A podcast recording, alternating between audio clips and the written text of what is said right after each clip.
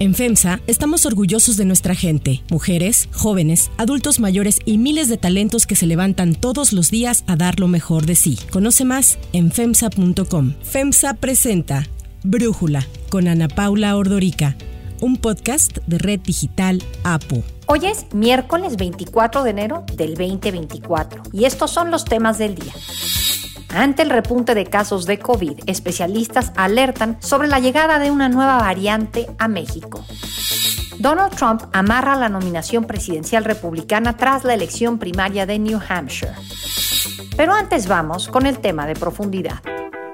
Enero arrancó con una nueva magistrada presidenta en el Tribunal Electoral. Mónica Soto asumió el cargo tras la renuncia anticipada de Reyes Rodríguez Mondragón por las divisiones internas. De un lado quedó la propia Mónica Soto y los magistrados Felipe de la Mata y Felipe Fuentes. Del otro, el presidente saliente Reyes Rodríguez y Janine Otálora. A pesar de las evidentes divisiones, el magistrado Felipe Fuentes afirmó que en el tribunal había unidad. La ciudadanía debe tener plenamente conciencia de que cuenta con un tribunal sólido, fuerte. Hay unidad en lo esencial, que es en mantener y darle fortaleza a la institución. El magistrado Felipe de la Mata se sumó a este diagnóstico y aseguró que no había enemistades en el tribunal y que el organismo continuaba haciendo su trabajo. Ninguno de nosotros somos enemigos ni adversarios. Trabajamos juntos en un pleno. Este tribunal es fuerte. Este tribunal hará su trabajo y lo está haciendo. Por su parte, la magistrada presidenta Mónica Soto señaló que el tribunal electoral no estaba en crisis y dijo que las diferencias al interior no pondrían en riesgo el proceso electoral del 2 de junio. Nuestras diferencias en la presidencia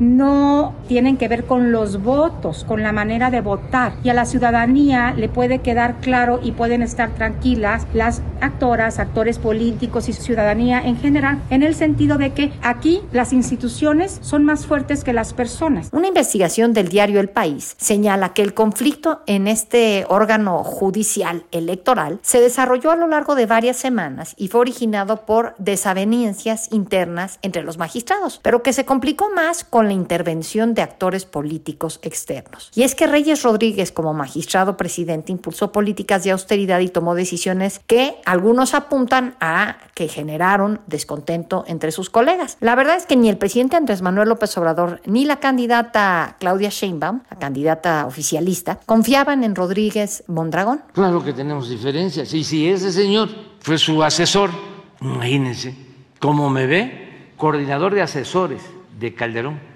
no, pues sí.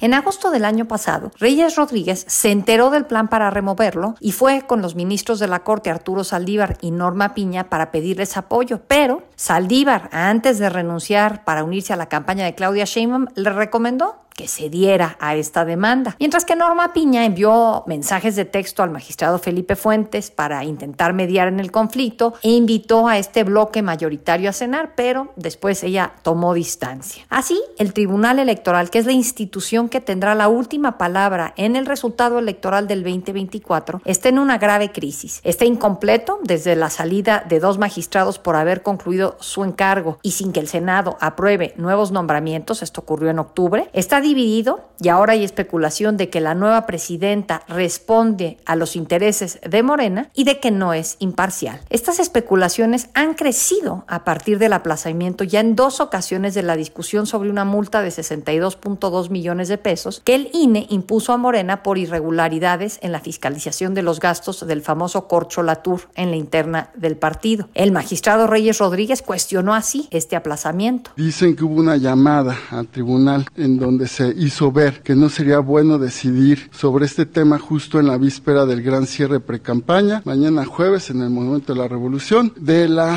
precandidata Moreno. Entonces, sí quisiera preguntar si el retiro tiene que ver con esta llamada, si no hubo llamada, o por qué el retiro, porque esto sí me parece delicado, ¿no? En torno a que podría estarse administrando la lista de asuntos con intervenciones externas, y justamente eso es algo que podría cuestionar la imparcialidad, independencia de este tribunal electoral. La discusión sobre el tema debería ocurrir hoy en el tribunal, a menos que, de nueva cuenta, los magistrados aplacen esta decisión en un acto bastante conveniente para Morena. El análisis. Para profundizar más en el tema, le agradezco a Cedric Raciel, periodista, colaborador de El País, platicar con nosotros. Cedric, ¿cómo describirías tú lo que está ocurriendo en el Tribunal Electoral en estos momentos? Gracias, Ana Paula. Mira, pues hemos publicado hace una semana en el diario El País, pues una investigación que hicimos a partir de múltiples testimonios. Hablamos con los mismos magistrados electorales, eh, los y las magistradas eh, que, que integran ahora mismo la sala superior. Hablamos con algunos abogados electorales, con gente que se dedica a hacer cabildeo de ambos de los eh, equipos, digamos, de, de, las punteras en la contienda presidencial, Claudia Sheinbaum y Xochitl Gálvez. Y, bueno, presentamos una, un artículo, un reportaje en el que documentamos las presiones eh, externas eh, de agentes externos que precipitaron el derribo del magistrado Reyes Rodríguez de la presidencia. Es importante empezar con este pequeño contexto porque es verdad que una de las primeras decisiones que toma el nuevo equilibrio de fuerzas, la nueva mayoría en el Tribunal Electoral, ahora bueno, sabemos que la, la presidenta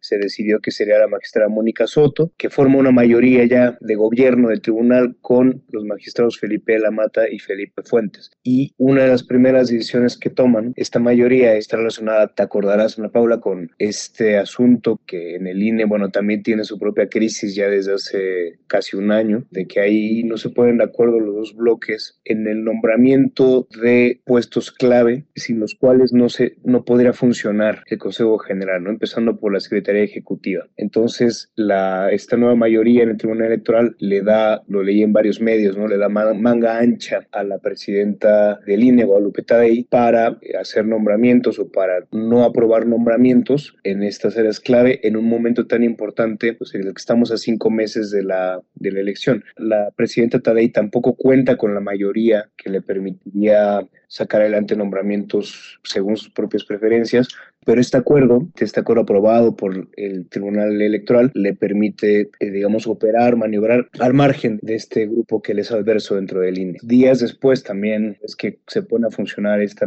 esta nueva mayoría en el tribunal, pues aparece el asunto de la, de la multa a Morena, ¿no? Una multa por no presentar, bueno, porque no coincidían los gastos reportados con lo que se veía que se habían gastado en la interna, digamos, lo que le llamaron el corcholatur, ¿no? Sí, es una sentencia importante porque pues se mete al fondo de algo que atestiguamos todos, ¿no? que fue la campaña anticipada. Digo, pasó en Morena y pasó en el Frente Amplio, ¿eh? o sea, todos se adelantaron y se pusieron a contender a sus aspirantes y bueno, de este asunto particular de Morena pues surge la corcholata ganadora que fue Claudia Sheinbaum y hay un proyecto del magistrado Felipe de la Mata, que propone sancionar a Morena, es una multa bastante fuerte de 60 millones de pesos. Y luego, la semana pasada, en la sesión del miércoles, eh, ese asunto, estaba enlistado el asunto para la sesión del miércoles de la semana pasada y finalmente el magistrado ponente de la Mata lo retira y en la sesión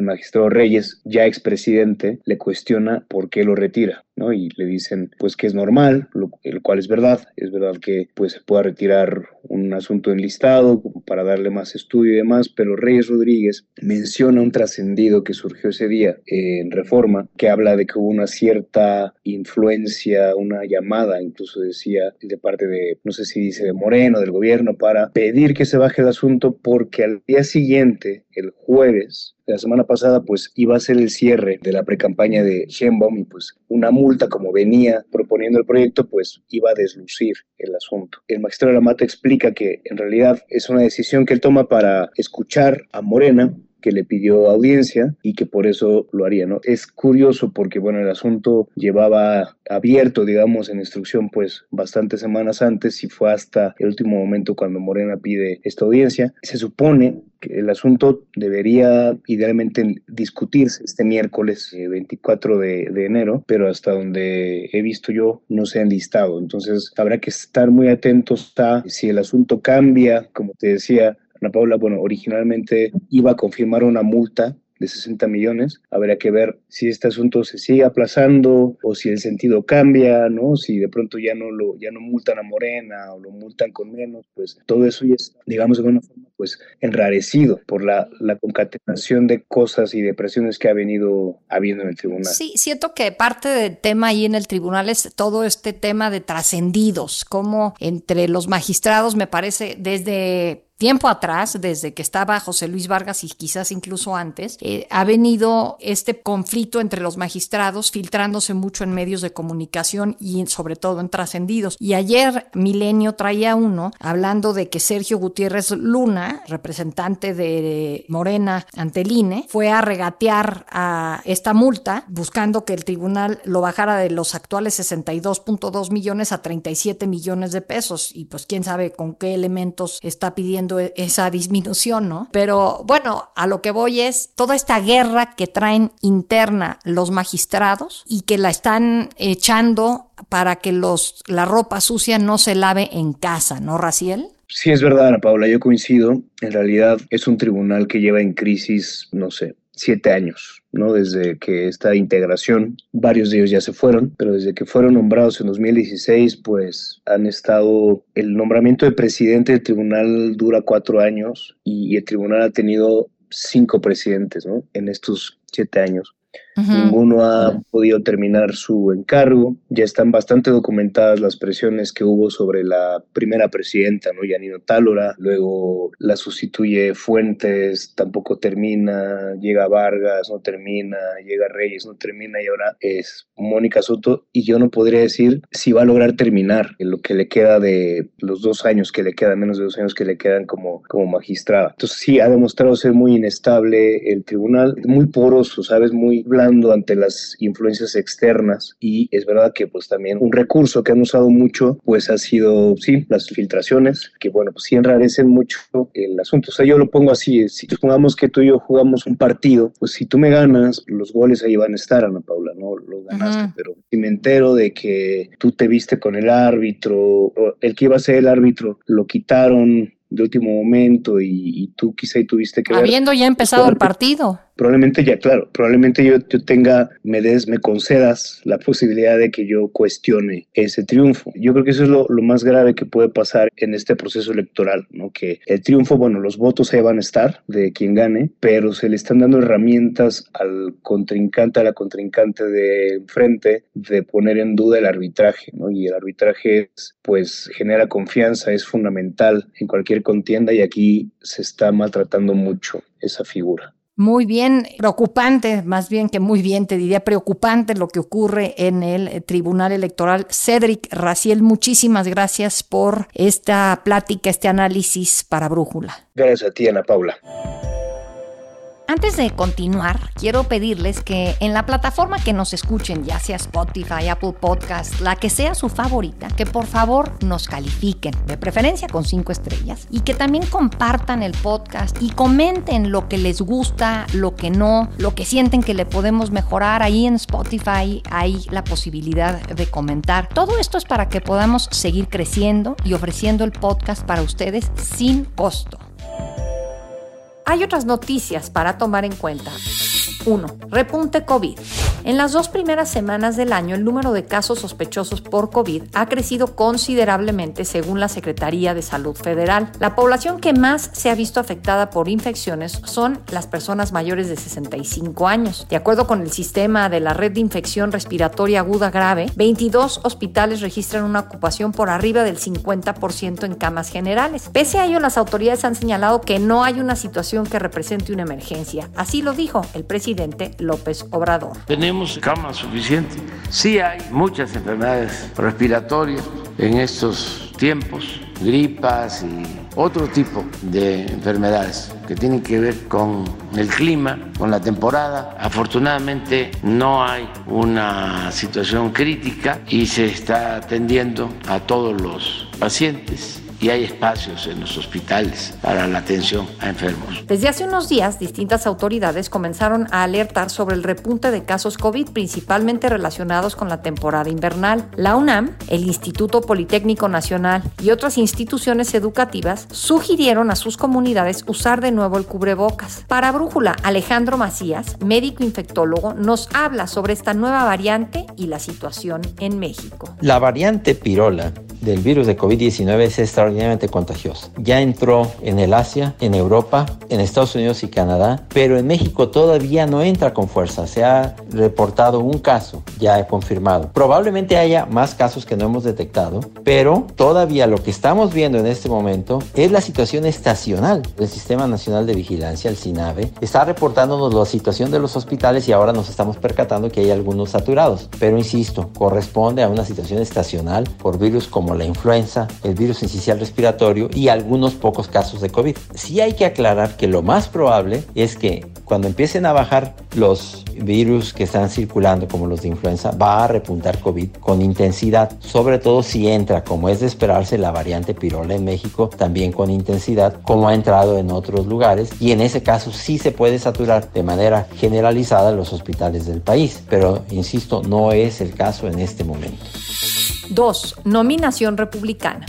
Donald Trump y quien fuera su embajador ante la ONU, Nikki Haley, se enfrentaron ayer en la noche en las primarias republicanas de New Hampshire. Y como era de esperarse, el expresidente triunfó, lo que le despeja el camino rumbo a la nominación presidencial de su partido en verano y a que veamos la repetición de un Trump versus Biden. Horas antes de que los electores acudieran a emitir su voto, que como ya lo hemos mencionado en el podcast, no es secreto, Trump se mostró muy confiado en que ganaría las primarias.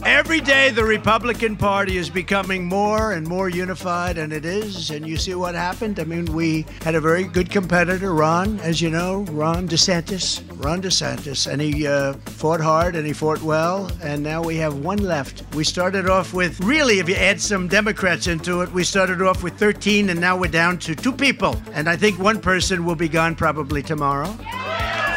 And the other one will be gone in November. Según las últimas encuestas, Trump aventajaba a Haley por casi 20 puntos, diferencia que no estuvo muy alejada de los resultados oficiales. Con el triunfo de Trump de la noche de ayer, será muy difícil que la ex gobernadora de Carolina del Sur pueda recuperarse. Hasta ahora ningún candidato ha fallado en obtener la nominación republicana tras ganar las internas de los primeros dos estados del calendario electoral. Incluso ya se especula que Haley podría anunciar el fin de su campaña. Sobre los sucedido en New Hampshire, el gobierno de Canadá, uno de los principales socios de Estados Unidos, indicó que se está preparando para la posibilidad de que Trump regrese a la Casa Blanca. El primer ministro Justin Trudeau afirmó que Trump representa la incertidumbre. Así lo dijo. I think one of the really important things for any Canadian government is to continue to work constructively uh, whatever American administration is in place. Uh, there's no question that uh, it, we made it through the challenges uh, represented by the Trump administration uh, seven years ago for four years, where we put forward the fact that Canada and the U.S. do best when we do it together, when we're well integrated, when we uh, recognize the prosperity that's created on both sides of the border. That's going to continue to be our approach. Obviously, Mr. Trump represents a certain amount of, uh, of unpredictability, but we will make sure we're pulling together and preparing for whatever eventualities. Para cerrar el episodio de hoy los quiero dejar con música de los nominados a los premios Oscar 2024. El domingo 10 de marzo se celebrará en el Teatro Dolby de Los Ángeles la edición 96 de los premios Oscar. Las películas que tienen el mayor número de nominaciones son Oppenheimer con 13, Pobres Criaturas con 11, Los Asesinos de la Luna con 10 y Barbie con 8 nominaciones. Las categorías más esperadas es la de mejor canción original, que reconoce la innovación en las bandas sonoras. Las películas nominadas en esta categoría son Flaming Hot, Barbie, American Symphony y Los Asesinos de la Luna.